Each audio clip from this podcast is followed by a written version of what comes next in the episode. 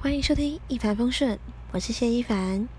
今天是我们第二集，那要来讲的是婆媳问题这件事情，也也跟婚姻有关系。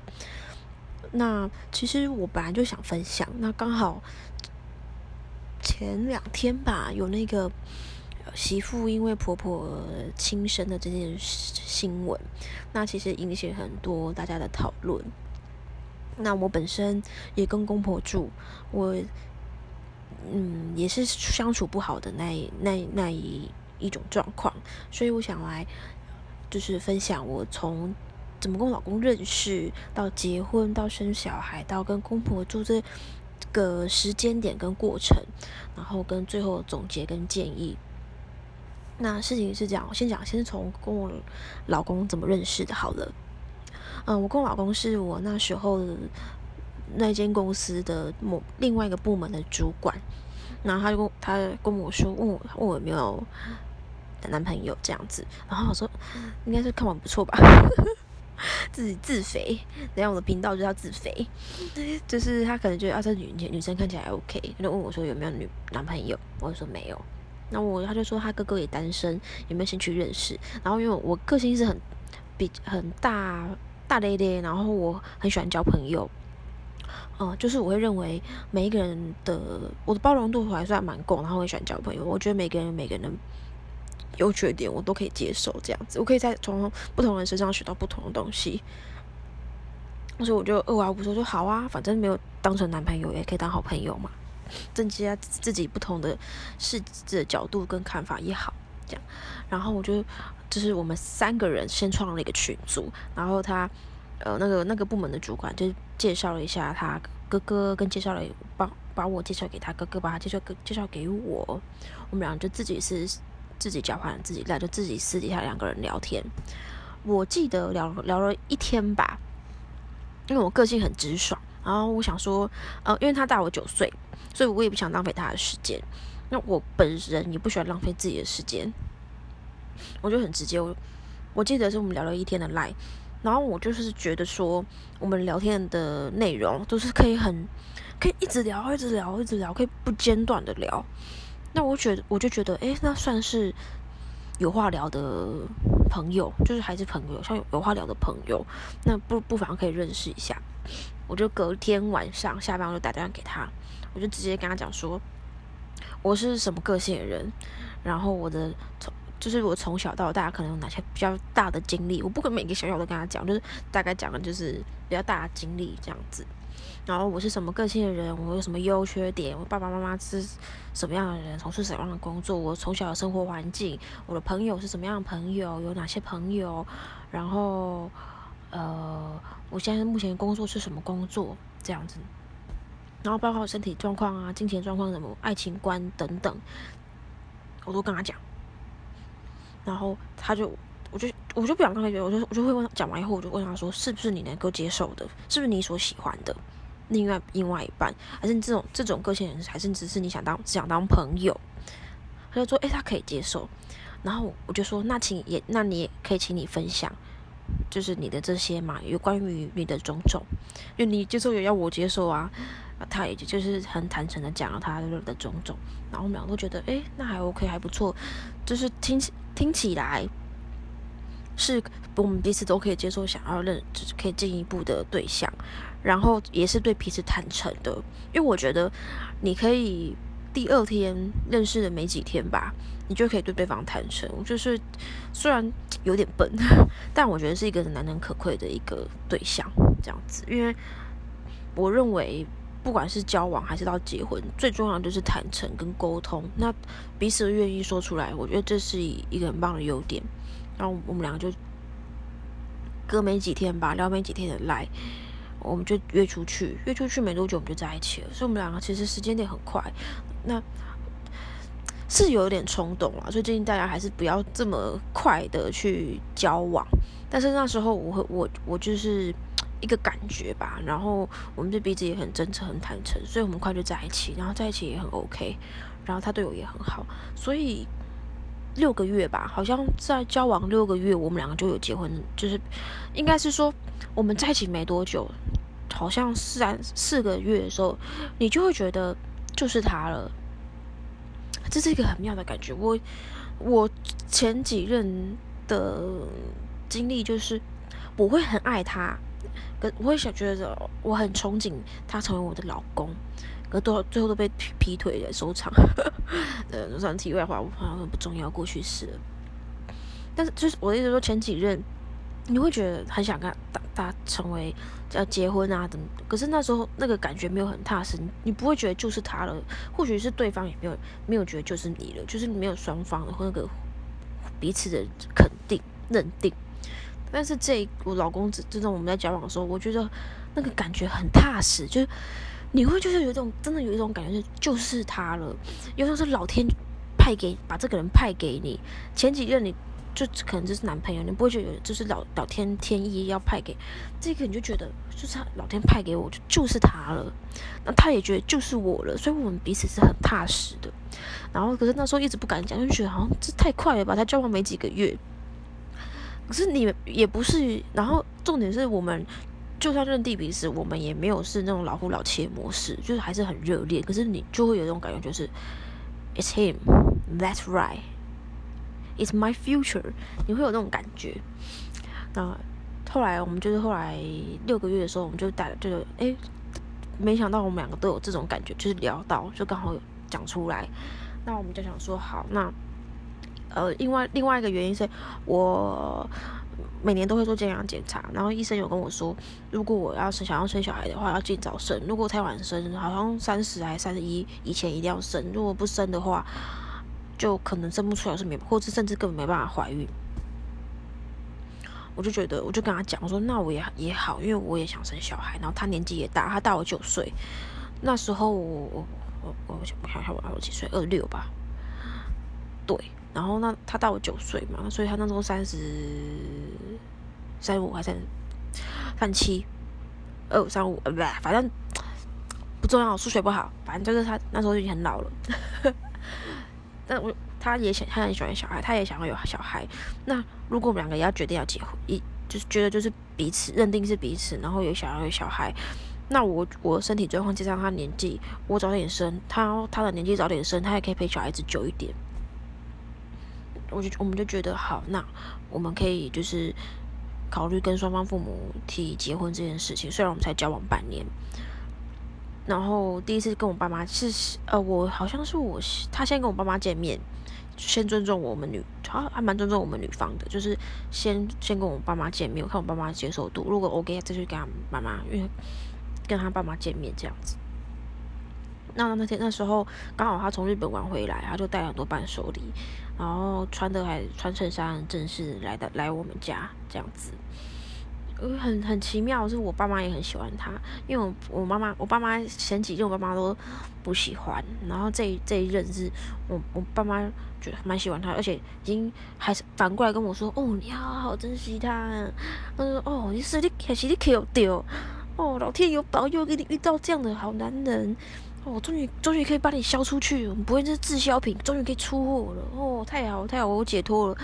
前前几天才不是这样讲，前几天说赶快分手好不好？这个真的不行啊！这样，哦，态度整个不一样，三百六十度大转变。那我我也蛮相信我爸妈的眼光，我就就觉得哎不错，感觉真的就是他了这样。然后后来变成是我去见他爸妈，他爸妈也很喜欢我。那。因为可我可能我个性就笑笑的吧，然后我自己都会去洗碗。而其实我我朋友我有朋友跟我说，我不应该去洗碗，因为那他们就就会我比较黑黑暗朋友比较我的朋友比较黑暗思想，就是你现在已经是客人，就已经会自己去洗碗了。那如果你变媳妇的时候，那不是要更做更做更多事嘛？这样。可是我想说没关系啊，因为毕竟是去人家家里吃饭，那人家煮给你吃，你你洗碗很正常吧？因为我们家也是，就是我妈妈煮饭，然后就是我爸或者我去洗碗，因为那个煮因为煮饭就很辛苦嘛，洗个碗我觉得没什么吧。所以我就去之后来他们家拜访的时候，我也我也我也是会去去洗碗这样子。然后呃，双方父母都觉得 OK 不错，就决定结婚。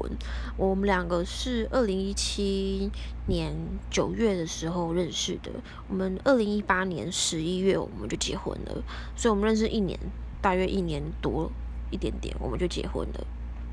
那我们是结完婚的十一月嘛，十一月结婚，我们安排的是十二月去日本度蜜月。那有我们就不是原本就讲好想要生小孩，所以我原本其实还在考虑，想说是不是要过一两年夫妻生活，因为我毕竟我们两个没有很熟，不是说在一起好几年才结婚嘛。所以其实我我能想象得到，我们交往跟住在一起是两件事情，一定会很多的摩擦。可是又又考虑到医生叫我那时候那时候我已经二十七了吧，医生叫我三十岁以前要生。我啊，那如果我要拖两年啊，那不就是那个临界点吗？啊，万一到到了三十岁那个临界点啊，万真的生不出来，没办法怀孕怎么办？然后我又想说，我人生是会想要有小孩嘛？然后想就想一想，虽然有小孩好像很痛，会那那个养大的养育孩子的过程是很辛苦的，很痛苦的，没有错。可是会觉得还是会觉得 会想要有一个孩子吧，这样子。那。我就想说，好吧，就生吧。所以我就选了我排卵，因为我原本的生理期就很准，所以我就选了排卵日的日期度蜜月，去度蜜月顺便做人这样子。那那时候其实很犹豫，因为其实会有会有两个考量点呐，就是我我看事情会看很多不同的角度，可能是想太多吧，会就是我我会想说，第一个就是我们就先生小孩，然后再慢慢的磨合，就一次到位。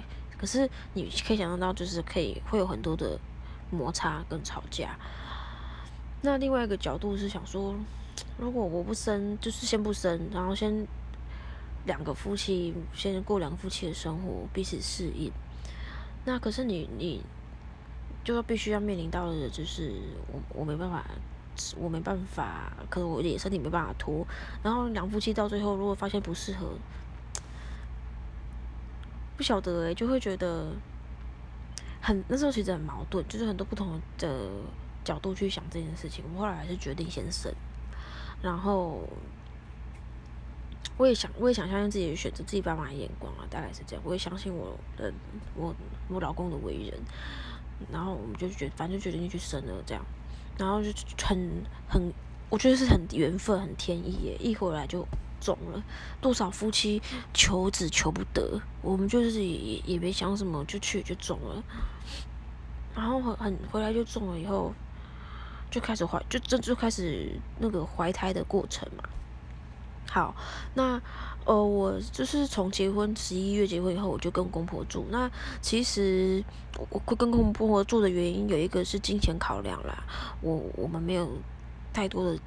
那就没有足够的钱可以去买房子，就算可以租房子或者是买便宜的房子，就是我们我想要给小孩子更好的生活品质，所以然后那时候我又觉得在结婚以前跟他们两个相处的感觉是蛮和气的，蛮 OK 的。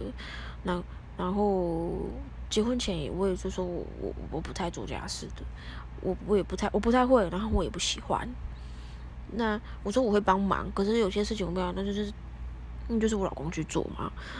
家里这么多人，都都不，我觉得家事不是都是女生在负责，因为我我我公婆家家事家事都是我婆婆在做，我公公不会做家事，他们就是很传统思传统思想的传统观念的长辈们。那那时候我就想，就就是我我婆婆也说没关系啊，就是。再再慢慢，大家互相配合，慢慢来。没，他说没关系，这样子。他说他开，说我再教你，啊，慢慢来，无所谓。我觉得那还 OK。然后那时候我也想想到的是，如果我跟公婆相处的好，那我们本来就要生小孩。但我觉得，如果跟公婆相处的好，多两个人照应是好事。然后我们原本小孩就是要。请婆婆带，婆婆也 OK 啊，她也愿意帮我们带。那我们住在一起，我觉得是很 OK 的，很方便啊。就是大家住在一起，小孩子有什么状况，或是我们有什么状况的时候，大家可以互相照应、互相 cover。或是我公公身体下身体本来就不是很好，他有有有突然有什么紧急状况的时候，也可以互相照应，我们也可以照顾得到他这样子。原本想的是这么美好，那一切殊不知是我太自负、太自以为是，自己可以觉得可以 handle 这一切，可以接受这一切，但是。我觉得很，我觉得人之常情啊，就像你刚交往的时候，你一定会把你最好的一面呈现给对方看，久了你才会发现，哎哎，那嗯嗯不是，那不是安呢。包括我自己也是啊。我刚开始跟我老公交往的时候，也不不是我现在最原本的自己。我虽然我已经很原很原始了，尤其我要偷偷讲一下，我第一天跟他见面的时候，我是故意我故意穿的很朴素。我看他就是我想看他是是不是外貌协会，就故意穿的很朴。我虽然有化脸，算会化妆了，可是我就故意穿的很朴素，这样很休闲。看他会怎么反应？哎，没想到他反应也很不错哦。不是外貌协会哦，哦，但是不是长得很正啊？他真真正第一次约会，你都会想打扮。我没有，我就故意穿穿的真的真的穿的超休闲的那一种。那他也没他也没嫌弃，然后他也是也是很很爱你这样，就觉得就 OK，这是题外话这样。那当然嫁进来以后才发现，哎，一切都不是你所想的那样子啊，客官们。嫁进来以后，他们会觉得，因为毕竟他们是传统从乡乡下人嘛，然后传后来才结了。他们我公婆也是结婚以后才上来台北打拼。他们乡下人，我婆婆的，我不是在歧视只有念到国小人，好不好？只是我只是想讲，我想表达是说，他从乡他在乡下之后，我公公婆婆都是比较贫困的家庭，嗯，过得很辛苦。那呃，只能读到小学还是到国国高中吧？一我好像公公好像到高中了，还是国中？我婆婆只念到国小。那其实那个呃，其实他那个叫什么？那个社交跟那个团体生活跟他的那个学学识，我觉得是有差的。但是有也不我没有歧视，像王永庆，他有点国小国小毕业，人家还是很厉害。但是大部分的人，我们必须承认，就是他们的的传统思想，然后他们的那个教育程度的关系的影响，他们我的觉得他们很的确很辛苦，跟他们的观念就是跟我们现在的年轻人不一样。那尤其是我从小就从在台北市出生，嗯，一定观念会很多不一样的。我老公也。我老公他的思想也是蛮传统，因为毕竟我觉得原生家庭影响很大。然后我老公小时候也好，也是从也是住彰化，那也是过得很困很比较辛苦一点。所以我老公的想观念也是偏传统那一点，可是他也不是那么的传统，因为毕竟他也有后来就在台北生活了，然后出在社在上台北上班嘛。我觉得没有那么没有那么严重，只是他。跟我们一般年年轻人比较偏传统一点，毕竟他的年纪也比较大一点点，大概是这样子。那嫁进来以后，他们会把你原本是客人，他原你的你的角色原本他定义成客人，然后原加进来那一刻起，就会变成他们的人，他们那个姓氏的人，然后他你是他的媳妇，他高你一等。就是会有，你会有这样的感受，所以那是可能是我误会了，他没有那样的，他心里不这么想，可是对对出来的那个人的感受是那样的，他说啊，我跟他没有熟到说，哎，你是不是这样想？你讲清楚，说明白，不不可能，我可以这样问我吗？我我我我个性还蛮害羞，不是害羞，就是蛮那慢热。然后蛮不好意思的，我我我如果没有很熟，我不敢直接问他说啊，你你是怎么想的？我会觉得很，我可能就是我脸皮太薄了，我会觉得很不好意思问这种事情，我也不会很单纯说哦，我婆婆谢谢你，哦你人真好什么，我没办法，就是很矮幼这样。然后我就就是再讲，还有我我我印象很深刻，我婆婆像。像那个总统候选人一样要竞选的那个语气一样，就说我把你培养成家事达人，好不好？我把你培养成家事达人，当我的小帮手，这样。然后，然后就教你要学煮菜，然后会跟你比较说，你大嫂以前就是。刚刚结婚在那边住一年的时候，哦，每天跟着我学煮菜，还会拍照。你看现在会煮，她现在就是自己搬出去住以后，她都会煮饭给老公跟小孩子吃。你以后也要啊，要煮了煮饭给老公跟小孩子吃啊。所以要多学的，你跟着我学，我教你怎么做，呃，这样。然后，然后也会说，啊，我们以前当媳妇的时候多可怜呐，哪像你们现在这样可以跟坐在一起吃饭。我们以前要在厨房躲在厨房吃，诶，不能跟人家坐在同一个地方吃什么的，然后。就是你会觉得，嗯，我啦，我的个性，我不，我我先说是我本个本人，我个性不是那种很很逆来顺受的个性，我我我不喜欢人家命令用命令的语气、命令的方式跟我讲话，就比如说你我他和我婆婆很想讲说，你这件事一定要怎么做，菜一定要这样子煮，然后你买回来的肉一定要怎么处理，然后一然后再一定要怎样才能放在冰箱，哦，你的衣服一定要怎么折，衣服一定要怎么洗，这个东西一定要怎么弄，哦，那个那个东西一定要每个礼拜几的怎样折，什么时候要怎么做，然后衣服一定要只是对对对对，就是很多事情就一定要照他的方式才才是对的，所以一定要听他的这样。那对我来讲，哦，我我是可以接受的，可是我会希望他可以换换个方式，比如说，呃，这件事情就是，比如说杯子一定要放这里好了，然后就说，他说，如果你可以，比如说你，哦，我跟你讲，你杯子一定要这样放哦，因为不能怎样放哦，跟你你换一个方式说，嗯，我不晓得你以前的习，就是你的习惯是什么，就是，可是因为我们想说看你方不方便杯子这样子放，然后原因是因为这样这样这样子，不晓得你 O 不 OK 这样。啊，还是你有什么其他的想法，我们可以再再讨论。我觉得这样子讲出来的那个感觉很不一样，跟人人的接受度，我我本人很讨厌人家用命令的方式跟我讲话。就算这件事情，我觉得我可以配合你，根本就是小事，根本没什么。可是你一旦你用命令的方式跟我讲话的时候，我就是死不敌，死不从，敌死不从，蛮叛逆的。我蛮在乎，我蛮在意人家讲话的态度的。那。当然，我对别人态讲话态度也要好嘛。可是我的个性是你，你对我态度不好，我就对你态度不好。就是你怎么对我，怎么对你的那种概概念。那我当然不会一开始对你很凶，我当然是一开始客客气。可是当你对我不好，我也就对你不好。然后那时候一直被规定很多事情。我记得有一个有有一个事情是我第一次很生气，因为讲到我讲到我妈妈，就算这件事情很小很小的事情，可是我那时候好生气哦。现在想起来。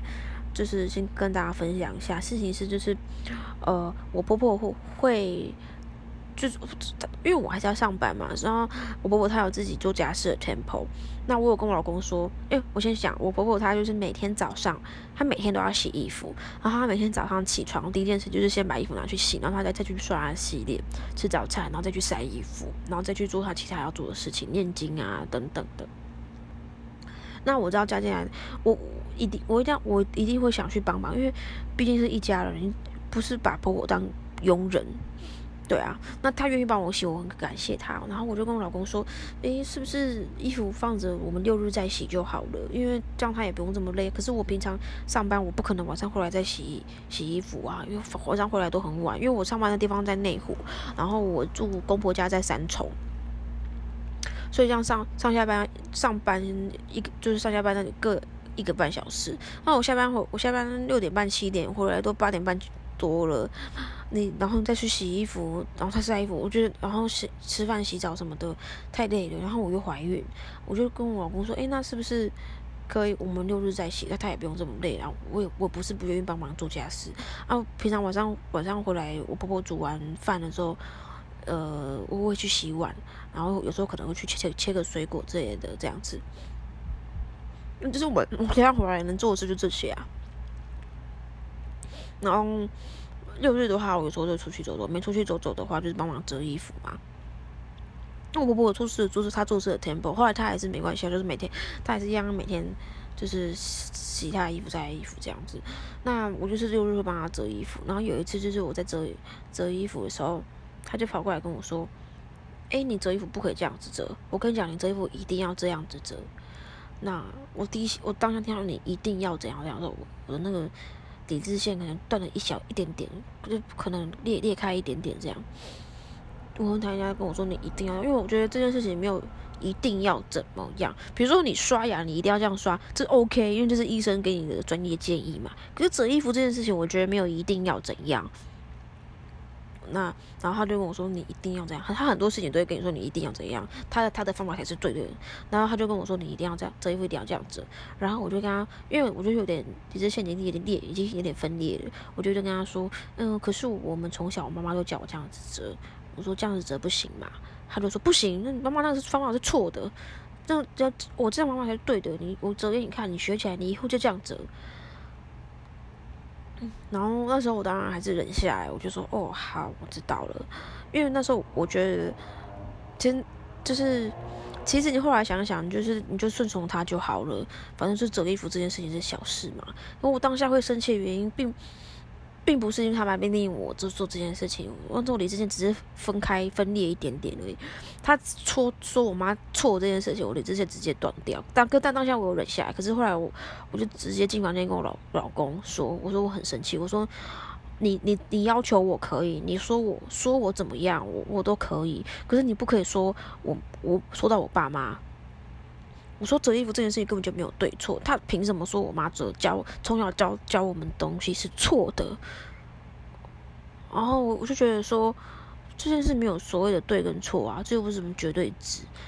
然后我说我很生气，我说我因为我就跟我就跟他说，他愿意帮我们做事情，我很感谢。没有，所以我去折衣服嘛。可是我帮你，我愿意帮你，别人帮你，愿意帮你折衣服，你应该要是用感谢的心，而不是。人家帮你折，然后你还跟他说：“哎，你这样折错了，你不能不要这样折。”那你就那你以后请你自己折。我就这样跟我老公讲，我说他煮饭，我也不会去跟他说：“哎，你不能这样煮，这样煮不好。”我说他帮我们洗衣服，我也不会去，因为他我也不会去跟他纠正说你不能这样洗，因为我们家以前是。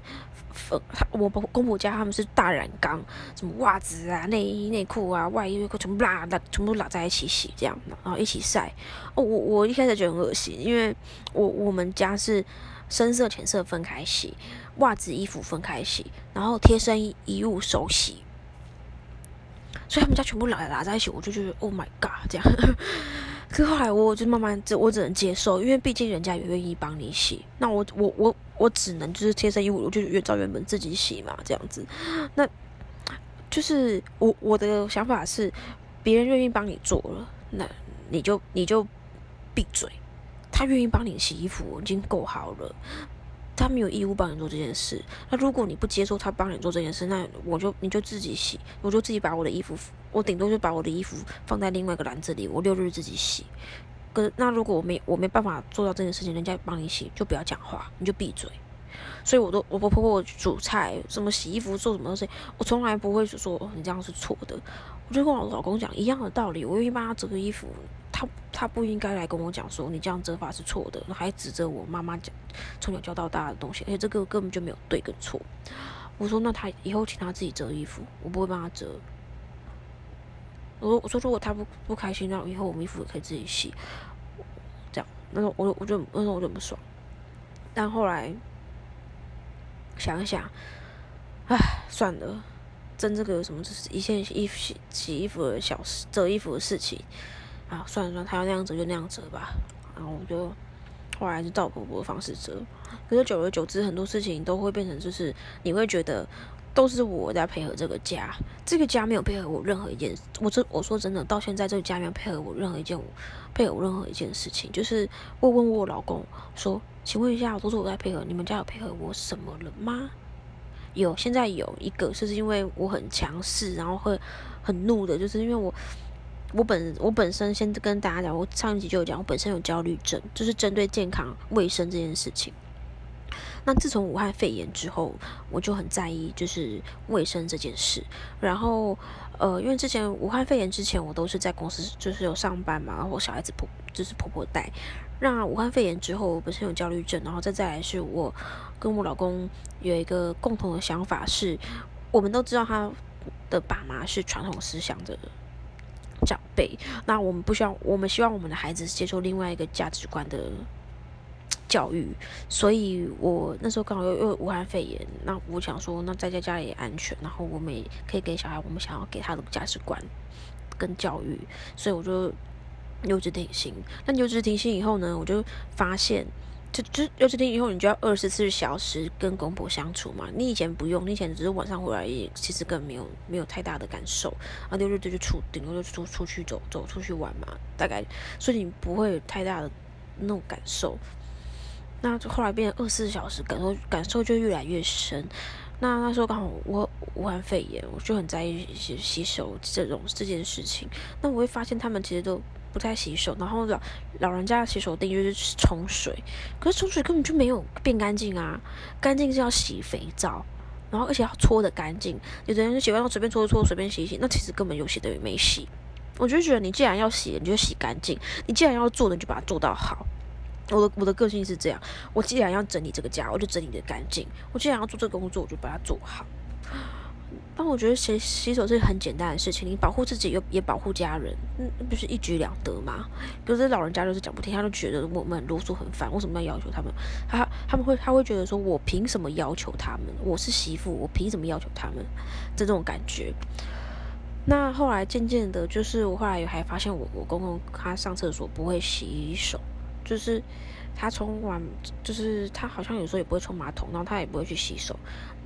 然后我就觉得，就是你就想象到，就是他没有，他就扶扶着他的那个，然后上厕所，然后没洗手，然后再去摸摸你的小孩，你能接受吗？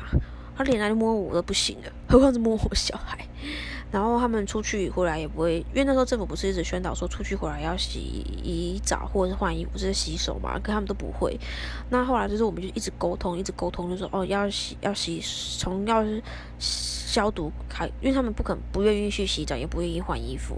那我们就是跟他说，那你回来至少身体要喷一下是那个次氯酸，然后酒那个要去洗手啊，喷个酒精这样子。那从从这开始慢慢的改变他们，慢慢改变他们，慢慢改变他们，然后到现在他们回来会去换衣服跟洗，有时候会去，甚至甚至如果去医院的话，回来就会去直接去洗澡。但是我们一我老公也很帮忙，老公不是那种猪队友，他会他也会一直去跟他们说哦，要做这件事情，要做这件事，一定要要做这件事情。但是很好笑的是，我叫他们做这件事情，他们不会理我。我老公叫他们做他们就去做这件事情。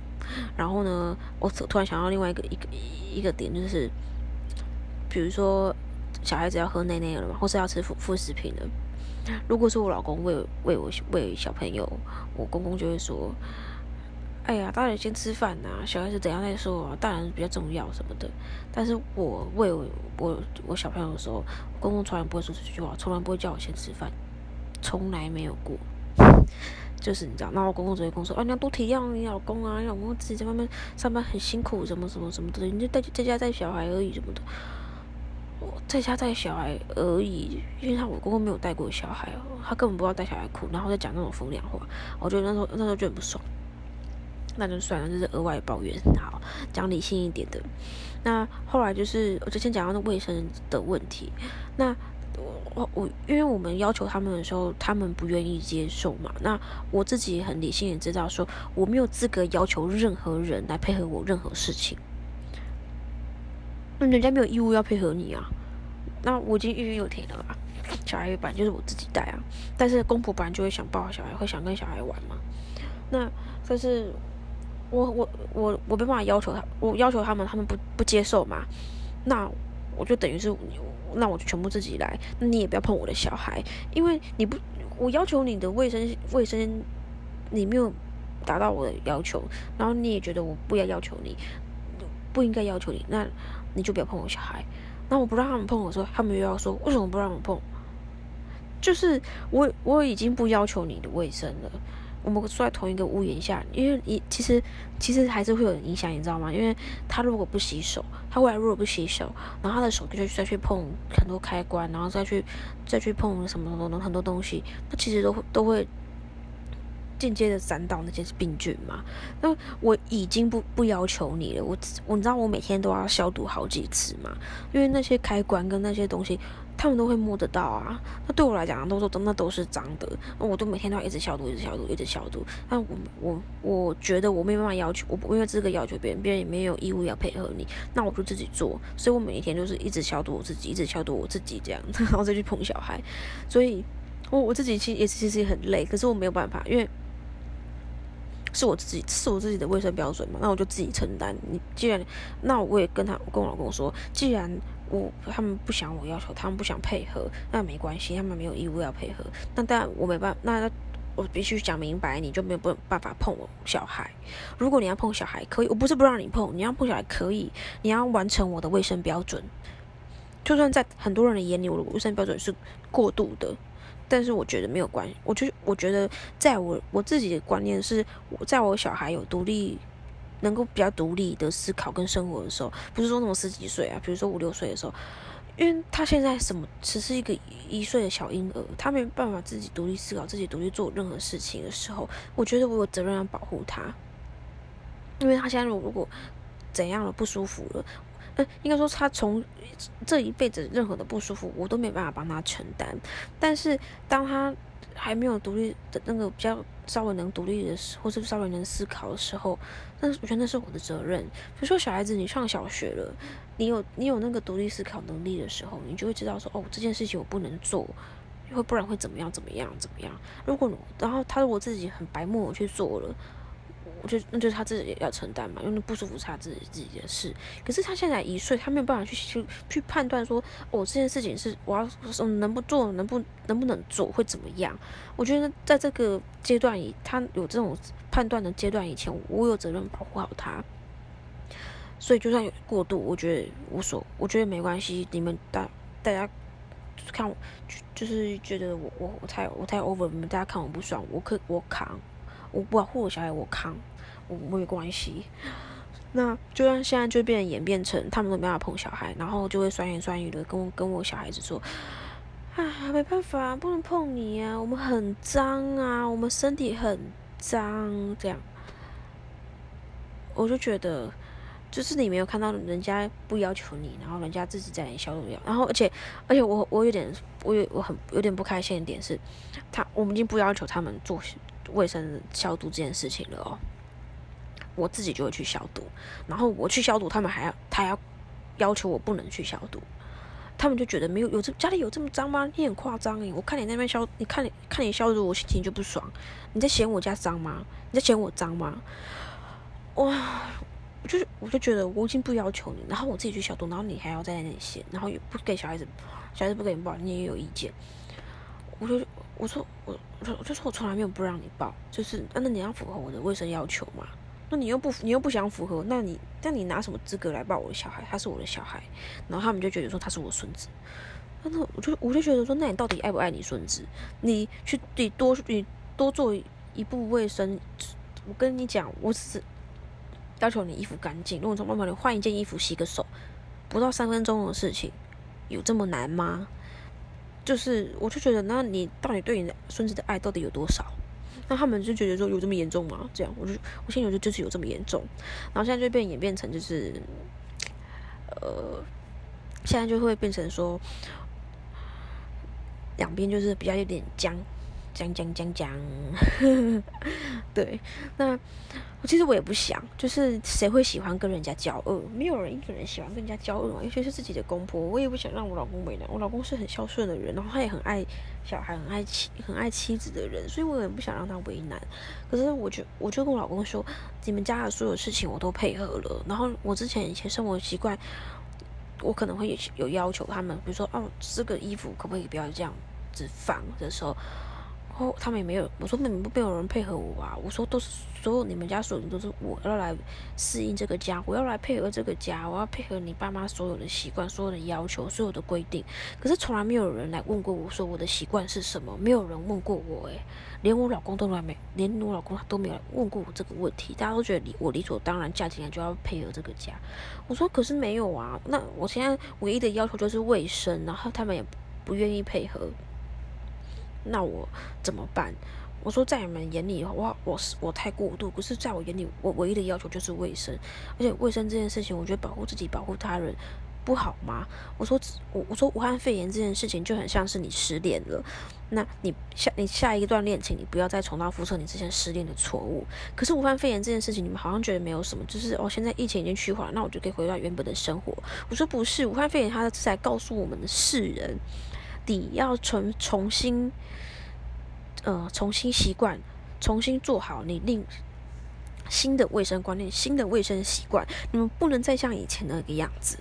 我觉得这是不管是武汉肺炎是怎么来的，可是我觉得这是他给我们的一个教育，就是你要有新的卫生习惯。就跟你失恋新的恋情，你要改变自己，你不可能从小到大都同样同样一个性吧，或者都从来都不改变，也也不改进，不是嘛？我觉得人要进步啊！我说这样保护自己、保护他人有什么不好吗？是吧？我说有，我然后但是他们还是没办法接受。那现在就是变成就是我公，因为我公婆他们就是。回南就现在演变成就有点讲讲讲讲了，就变成我公婆他们也不想看到我，然后也不想为难我老公，因为如果他们把我们替赶出去住的话，因为现在孕育流停嘛，如果我老公一个人赚钱压力会很大，然后可能孙子也会过不好，过比较不好的生活品质，所以我。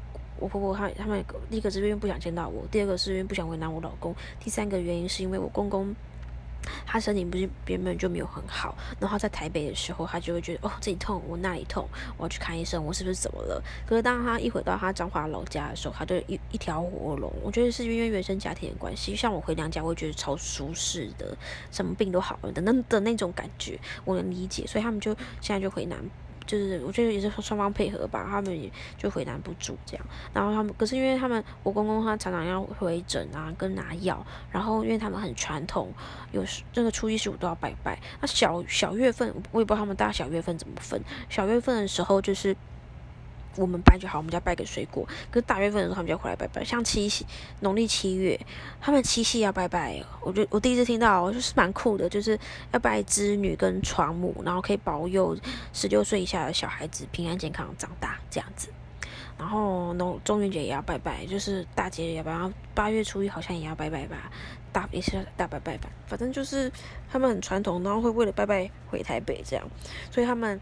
大概回去个一个礼拜到两个礼拜又会回来。那我现在的状态是，连一刻一秒 都不太想跟他们相处在一起，就是，就是我觉得是心里已经有病了。因为我后来到，因为我我原本是一个很开朗、很活泼、很正向、很乐观的人。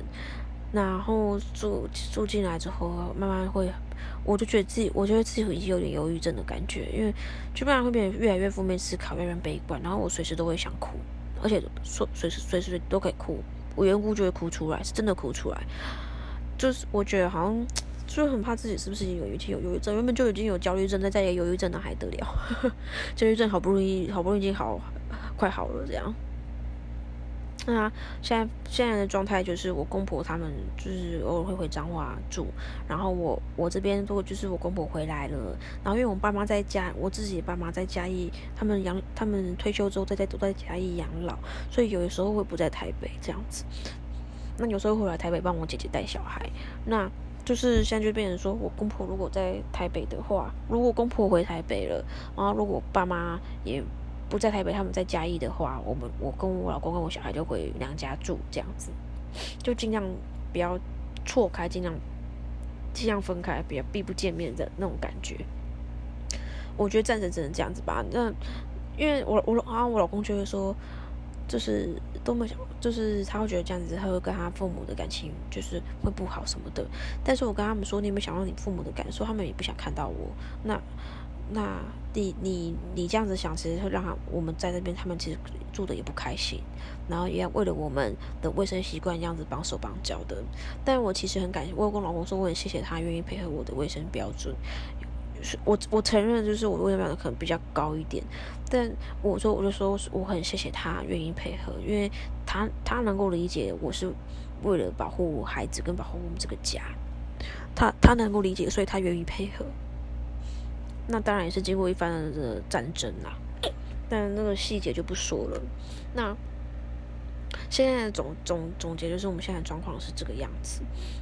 那总总结来说，我觉得能搬出去住就搬出去住吧。就是如果现在让我回到还没结婚那个时候，我现在想坐时光机去跟那个即将准备要结婚的我说。先买房子再说吧，有能力买房子再结婚。我觉得，我觉得那时候会太自以为是了吧。但是我说真的啦，如果你能够公，你能够跟公婆相处的很好，是结婚之后你们能够跟公婆相处的很好的话，我觉得大家互相照应是一件很好的事情啊，而且。你如果公婆很疼孙子的话，如果你有小孩子的话，我觉得小孩子会多会有更多人爱他是件好事，但前提是你要跟公婆能够相处的很融洽。那个十个可能人边只有一个吧。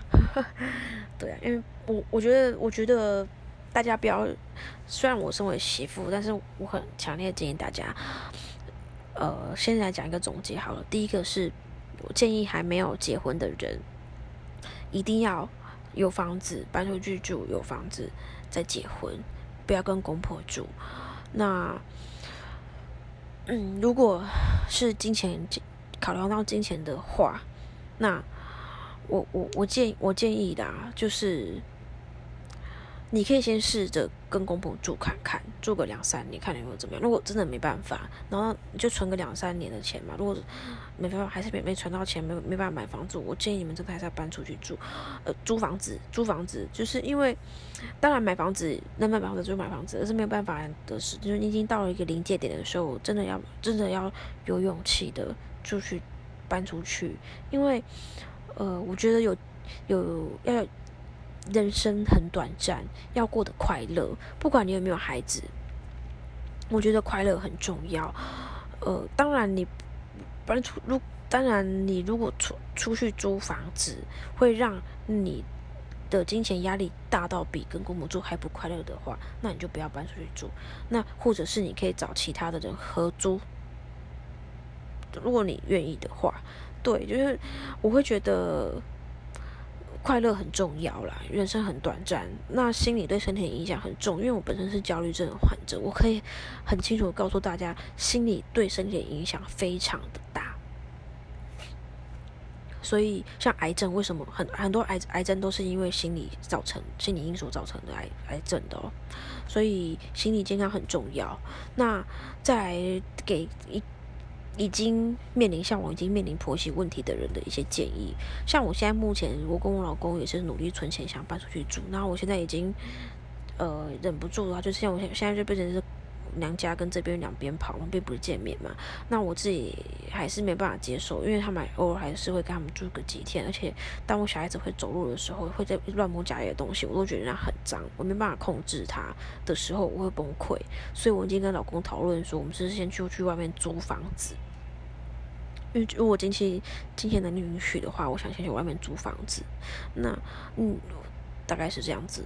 那那给已经结婚遇到婆媳问题的人，我觉得你不要一直觉得说是你婆婆的问题。就呃，我觉得很多事情没有绝对的对跟错，呃，只是每个人价值直观不一样。那。每个人的想法跟表达方式也不一样，当然不说那个是心里是邪恶的婆婆婆或公公啦，像大部分人其实都是善良，只是他们的表达方式让你不舒服，不像他们习惯方式就是就是那个样子，那种很恶、心理邪恶、这种黑心的那种，就我就另当别论，好吧？我们讲一讲一般正常的，很多事情我觉得没有对跟错。那如果你，我会建议你不要一直。放大那个你不不舒服的情绪，因为我觉得如果你现在没办法改变这你你们的不能搬出去住这件事情的话，你就必须接受现实嘛。那你快乐也是一天，不快乐也是一天。你要试着把自己的每天把自己的负能量把它消化掉，把它消化掉，把你的不开心消化掉。你去做找事情做，做你喜会开心的事情，让你放松的事情。当然不要是做那种违违背道德伦理的事情。那当然，第一个是不伤害自己，也不伤害他人。那就是想办法把你的不舒服的事事情消化掉。那我自己会有一个想，我我还我也还在学习。那你就想一件事情，你拿你不开心的时间，你不开心的那些时间跟心力，你把这些时间拿去想怎么解决这个问题。就算你只能解决百分之二十，但是。人的习惯，二十一天就会养成他的习惯。当你解决百分之二十的时候，你要正向思考：诶，他习惯了以后，我可以进阶到百分之三十、六十、九十、一百。你可以慢慢达到你想要的目的，你想要的目标。但是哦，你可是你要先想办法怎么解决它。这个问题要怎么解决？这个问题解决再解决下一个，因为毕竟你你每天得面面对嘛，你你不能搬出去住嘛。所以我觉得。要想办法让让自己消化、消化、消化，然后不要一直把错都看来是另对方的错。我觉得是两两两方面的事，像我自己，我有我的问题啊。才会造成两个两个人不适合互互不看不不顺眼嘛？总不可能他一直我对他好，我对他好，我对他好，他来，然后两个人不看不顺眼，不可能嘛？一定是两边的人嘛。我说人是互相的，正常人都是这样，人是互相的。那只是说我们是不适合的人住在同一个屋檐下，当然会一直吵架。就像你你不喜欢 A，然后叫你跟 A 一直一直住在一起，那你一定会吵架嘛？啊，你不喜你如果很喜欢 B，你跟 B 是超级好好好朋友，你住在一起，每天都过得很快乐，这是一一样道理。所以，当你没办法改变的时候，你只能改变自己自己的心情，因为你才是你自己的主宰者。你不要因为不值得的人事物来。伤害了你自己，所以就千万不要为不值得的人事物伤害自己。当然，也不要去伤害他，因为我我蛮相信因果轮回这件事情的。我们每一个，我们每一刻都在做选择。等于就你要我我自己觉得啦，这个这个婚姻是我选择的，跟公婆住也是我自己选择的，对吧？这当中都是你自己愿意的。那。你就要为你的选择做承担。当然，我们没有想到今天会变成这样的地步，大家都没有想到，大家也不想这样子。但是我我必须说，有一部分必须为自己的选择承担。然后再来是，你要相信你自己可以消化这些负能量，想想办法去解决这个问题。当你没办法解决的时候，那我们只好想办法消化自己的负能量，然后赶快存钱，再赶快搬出去住。那千万不要，千千万万不要伤害自己，那很不值得。你伤害自己以后。对方会难过，会愧疚吗？我跟你讲，不会，他会很开心，说：“哦耶，我死对头消失了，耶！”这样，那你觉得？你觉得你得到，你可能得到了解脱，你可能再也受不了了。可是我觉得还是有很多很多方法可以去解决。你可以告诉你的亲朋好友，可以可以去对外求救，一定会有办法。三个臭皮匠胜过一个诸葛亮，所以我觉得千万不要做伤害自己的事情，生命诚可贵。真的很很可贵。虽然我知我知道活着很难，做人很难，人人的这一生当然真的很累。可是我觉得也有很漂很很美好的事情，很漂亮的地方，不是吗？所以不要只看到那个不好的事事情，多往好的地方想。我也还在努力学习，因为我已经忧郁症、忧郁症了，但是必须把自己转换下来，必须把自己转换下来，因为毕竟我有小孩，我觉得有快乐的妈妈才有快乐的孩子，所以要让。真的要让自己真心真实的快乐，孩子感受得到。对啊，那呃呃，再来是我觉得要相信老公，我我自己是相信我老公，我相信我自己的选择，我相信我选的这个男人，他是可以跟我一起分忧解难的人。当然，如果你老公是后来才变成一个渣之类的，那你就放弃他吧，那你只能自力跟自立自强。真的只能自立自强，对啊，那不要不要怕外面，我我还蛮遇到蛮多朋友是他们会怕外界的舆论，就是我我我如果没有小，不管有没有小孩好了，我离我离婚了，我就是就是我曾经结过婚，或者是我是单亲妈妈什么之类的，我觉得这并不可耻，也并不丢脸，反而会觉得你很勇敢，因为你你你想想看，如果如果你单身就算了，如果你有小孩子。你离婚单亲妈妈一个人照顾小孩是多么累、多么勇敢的一件事情。你要扛工金钱压力，又要扛小孩，没有老公的援助，没有其他人的援助，你要自己一个人来。虽然你有亲自己亲生妈妈啦，可是我我觉得那是件很勇敢的事情。而且你们绝对值绝对值得下一定会遇到下一个你爱他，他也很爱你，也很爱你孩子的男人的另一半。我觉得。我觉得不要委曲求全，然后为了小孩或是为了那个外界的舆论一直忍耐，我觉得没有必要。快乐，快乐真的很重要。大概是这个样子。那针对针对那个自己结束生命的妈妈，希望你在另外一个世界能够过得好，能够得到已经得到解脱，那放下很多事情。那也祝福你个孩子能够快乐、平安、健康长大。那给大家的建议大概就是这样子。那其实希望大家还是一样能够正向思考。那能搬出搬出去住就搬出去住，大概就是这个样子。那这今天这个有点沉重，听大家听我抱怨了很多，没有啊，只是想分享一下我们的状况。对啊，嗯，搞不好你听完我们的状况以后，你你的状况比我还没有那么严重，你就觉得哎，好像。呃，觉得自己快乐多了，痛苦是比较出来的，是不是？对呀，那当然，你我看了那个新闻事件以后，我我也会觉得啊，我婆婆好像也好多，比比那个她的婆婆好很多了。痛苦真的是比较出来的，知足感恩。那当然，你你承自己可以了解自己能承受的的程度到哪里吗？当你没办法忍的时候，一定要说出来，一定要求救，一定会有办法解决的。相信自己，相信你遇到的难题都是老天认为你有能力去解决这个难题，他才把这个难题丢给你，你可以漂亮的解决它。好。那我们今天讲到这边，那下一次我可能再讲别的，再讲一下别的主题，就不讲这么沉重的主题了。好，那谢谢你们的收听，如果你们喜欢的话，记得订阅我，分享给你们的朋友。好，那我们我是谢一凡，谢谢大家收听一帆风顺，我们下次见，晚安。